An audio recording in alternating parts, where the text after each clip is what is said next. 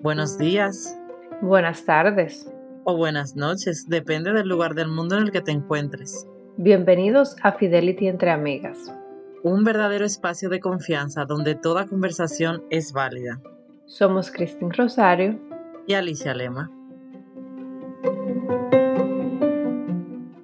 Buenas, Esmeira, ¿cómo estás? Estamos bien. Gracias a Dios, con un menos bulla que la semana pasada.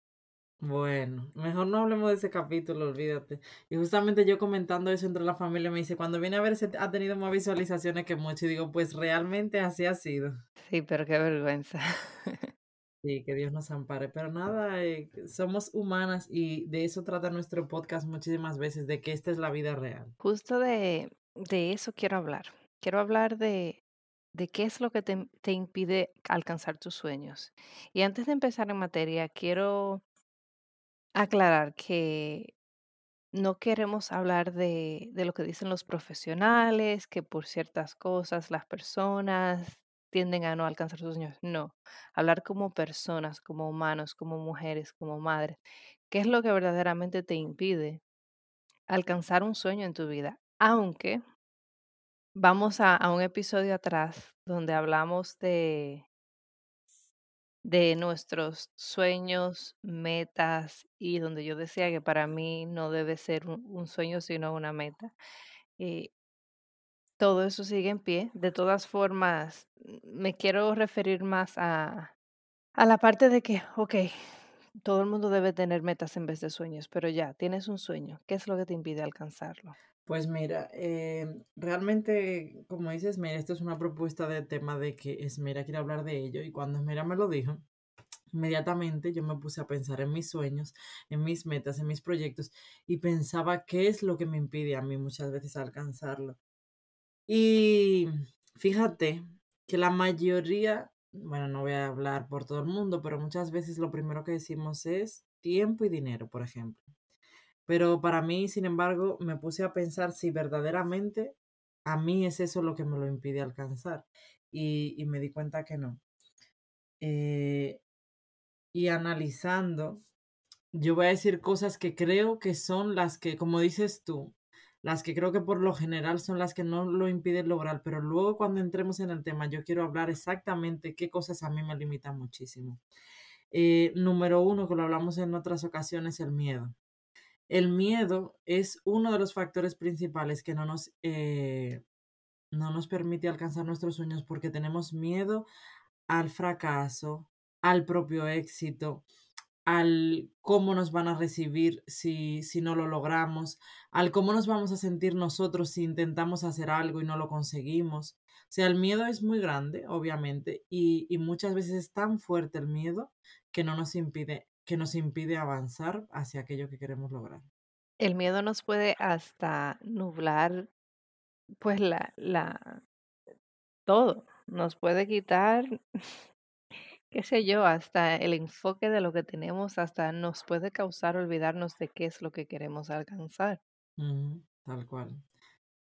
¿Qué otras cosas te, te impiden, por ejemplo, a ti? Porque yo tengo unas ahí que las quiero ir guardando como para el final. Tú sabes que cuando yo pensé en este tema, lo primero que pensé es, yo en lo personal no creo en, en sueños, sino en metas. Pero me puse a pensar, hubo un momento en mi vida en el que sí creía en sueños, cuando yo era más joven, cuando tenía menos conocimiento de cómo organizarme y cómo alcanzar lo que quiero lograr. Y tú sabes que me di cuenta que a mí lo que me impidía alcanzar mis sueños en ese entonces era la confianza del tiempo. Uy, sí, eso es muy de jóvenes.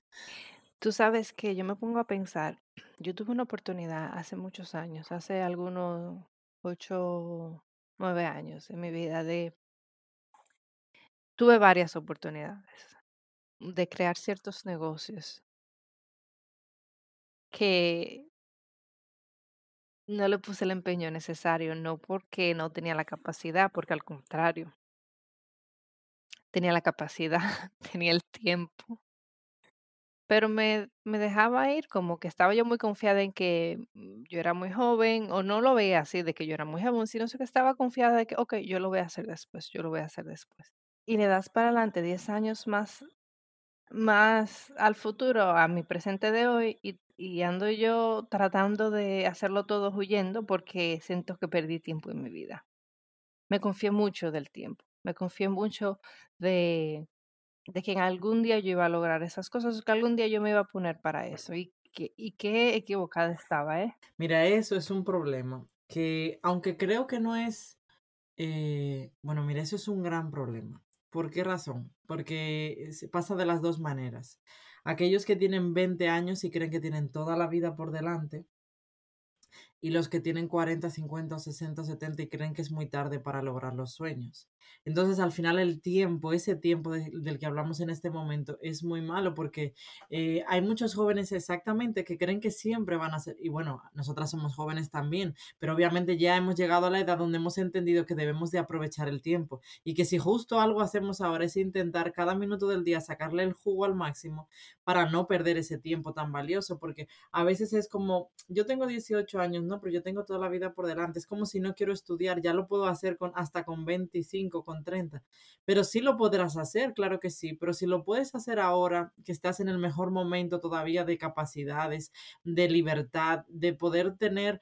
Eh, por ejemplo, de no tener una familia todavía que, que te impida, que no es que te lo impide, pero te limita un poco.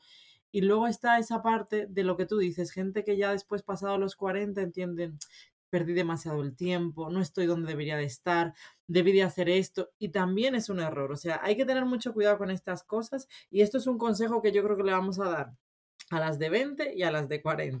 A las que están como nosotros en el intermedio de 30, esperamos que estén enfocadas y que si no lo están también vayan y busquen su rumbo.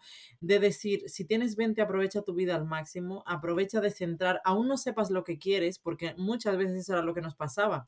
No sabíamos exactamente tan claro lo que queríamos, pero aún así determina metas, determina objetivos que te permitan que si esto hoy no funciona, mañana puedes hacer otra cosa, no importa, pero aprovecha el tiempo.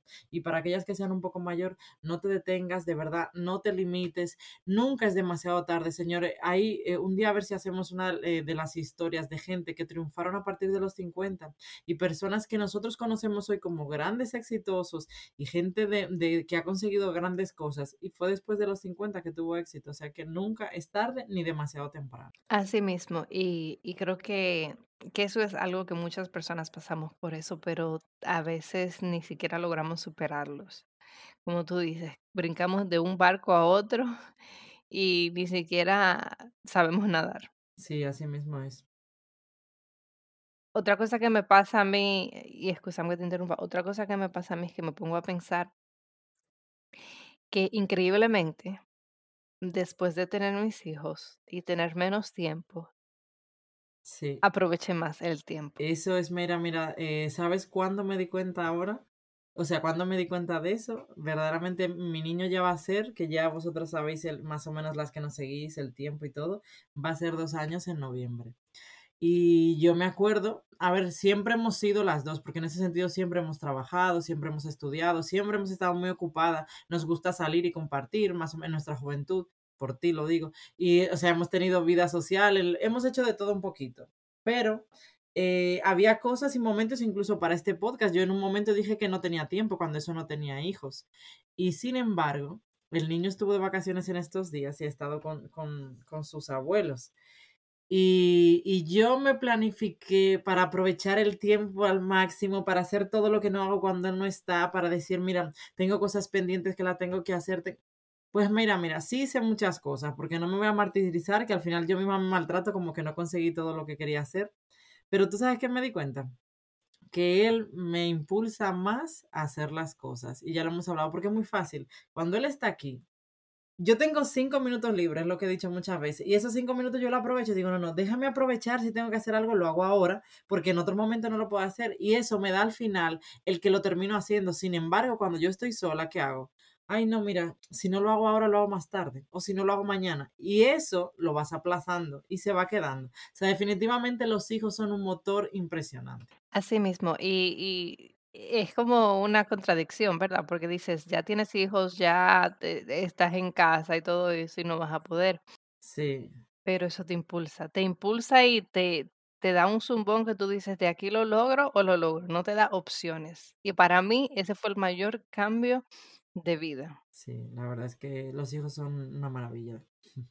No para decir tampoco que las personas que no tienen hijos no pueden alcanzar sus sus sueños o sus metas, so solamente que tienen que encontrar un motor de arranque un poco diferente. Sí, totalmente.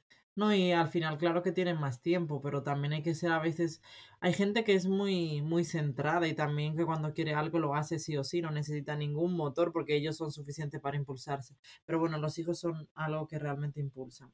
Es, mira, ¿sabes una cosa que hay dos cosas más que yo creo que son las imprescindibles para de verdad conseguir nuestros sueños? Una es que debemos de aprender a resolver nuestros conflictos internos. Esto lo escuché y me marcó muchísimo de la mano de una psicóloga, de la boca de una psicóloga realmente. Y a mí me impactó porque entendí que muchas de las cosas que nosotros no hacemos es porque hay un conflicto con nosotros con ello.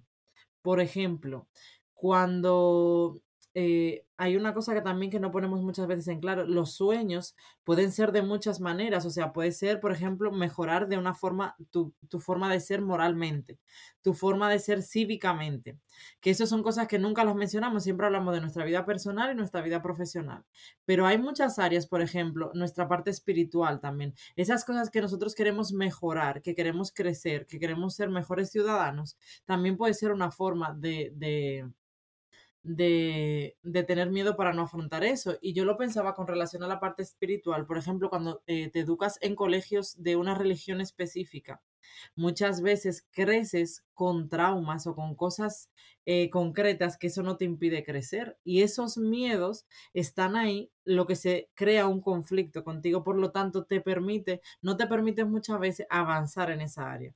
Para darme a entender un poco mejor, porque poniéndolo de la manera religión es complicado, pero en temas amorosos, por ejemplo, eh, tú has vivido en tu casa situaciones difíciles como, como hijo y eso te lleva a ti a tener eh, relaciones conflictivas muchas veces de pareja.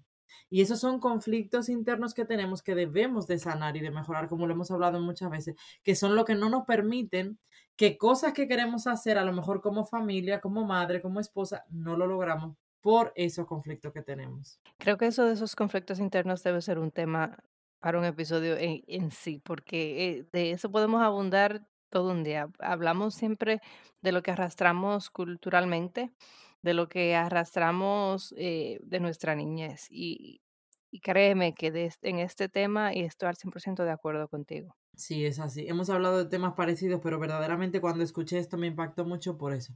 Porque hay tantas cosas dentro de nosotros que tenemos que arreglar que al final, si no lo hacemos, no vamos a, a dar el siguiente paso. ¿Y el segundo? ¿Y qué más te impide a ti? No es que quiero ese dejarlo para el final. Eh, ¿qué más me impide a mí? Bueno, eh, te- no, no quiero decirte que, que el miedo al fracaso eh, ya es algo que lo he superado, pero tú tocaste un poquito en eso, el miedo al éxito. El miedo al éxito no por mí, lo creas o no, sino por los demás.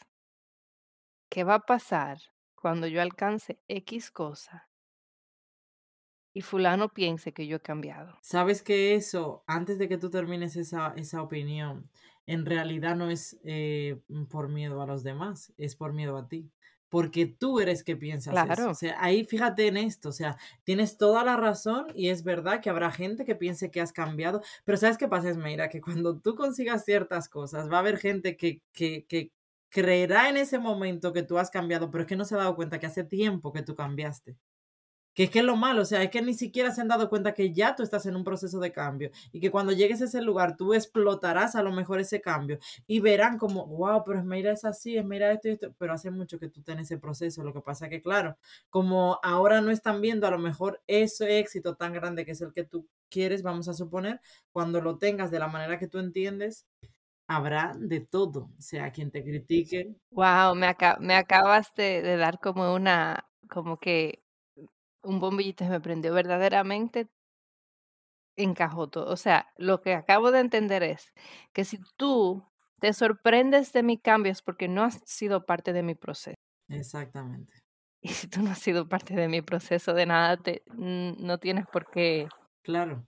ser parte de mi éxito. Pero tú eres que no te, te, que no te debes de atormentar de eso, porque yo sé que siempre pensaremos eso, yo también lo pienso, por eso mencioné el miedo al éxito, porque muchas veces solo pensamos en el miedo al fracaso y no nos damos cuenta que se le puede llegar a tener más miedo al éxito. Hay gente que dice que no quiere ser rico ni tener dinero porque va a cambiar ellos mismos o porque entienden que su, su círculo va a cambiar, su, su ambiente va a cambiar o incluso porque no saben simplemente qué hay ahí.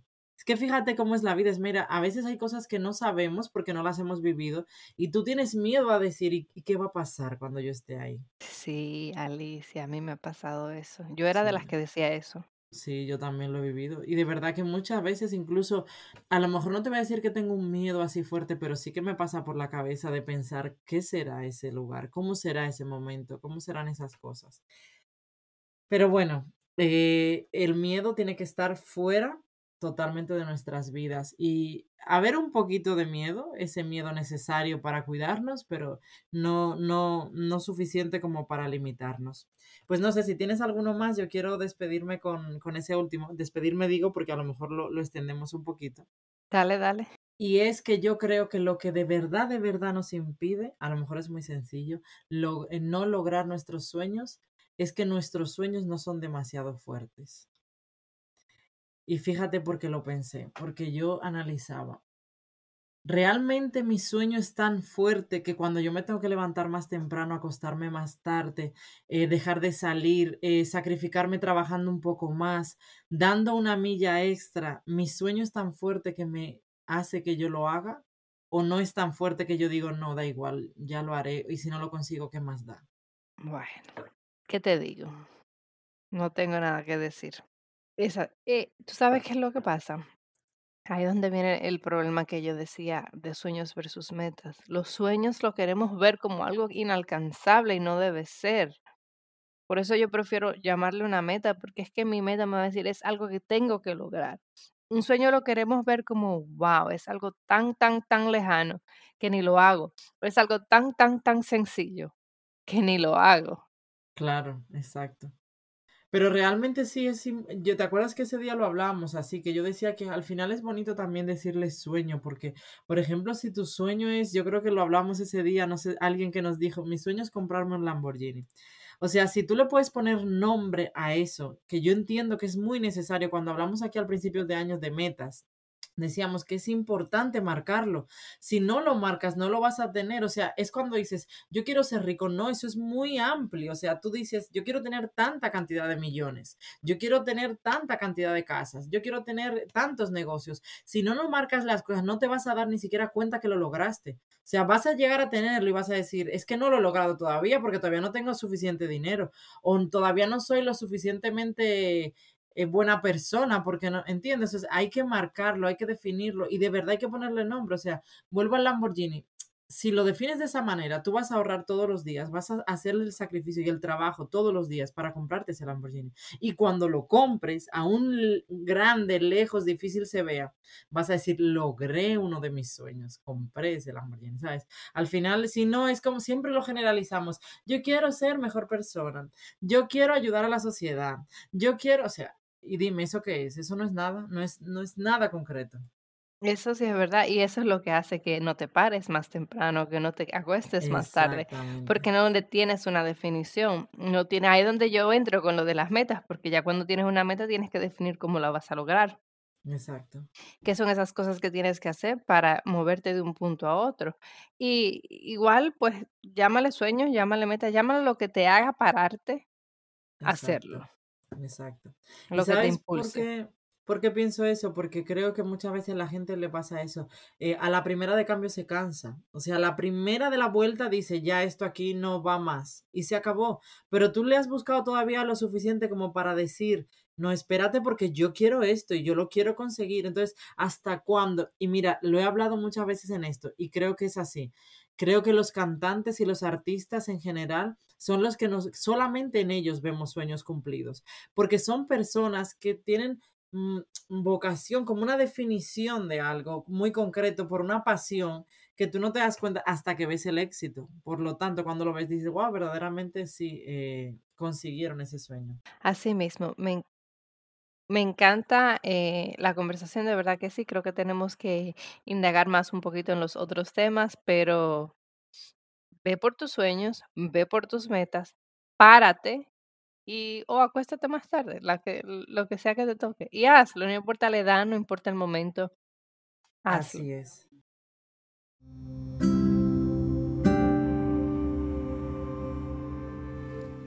Gracias por dedicarnos este tiempo. Si te gustó, no olvides de encender las notificaciones, compártenos y síguenos en Instagram en fidelity.entreamigas. Hasta el próximo episodio. Un besito. Chao.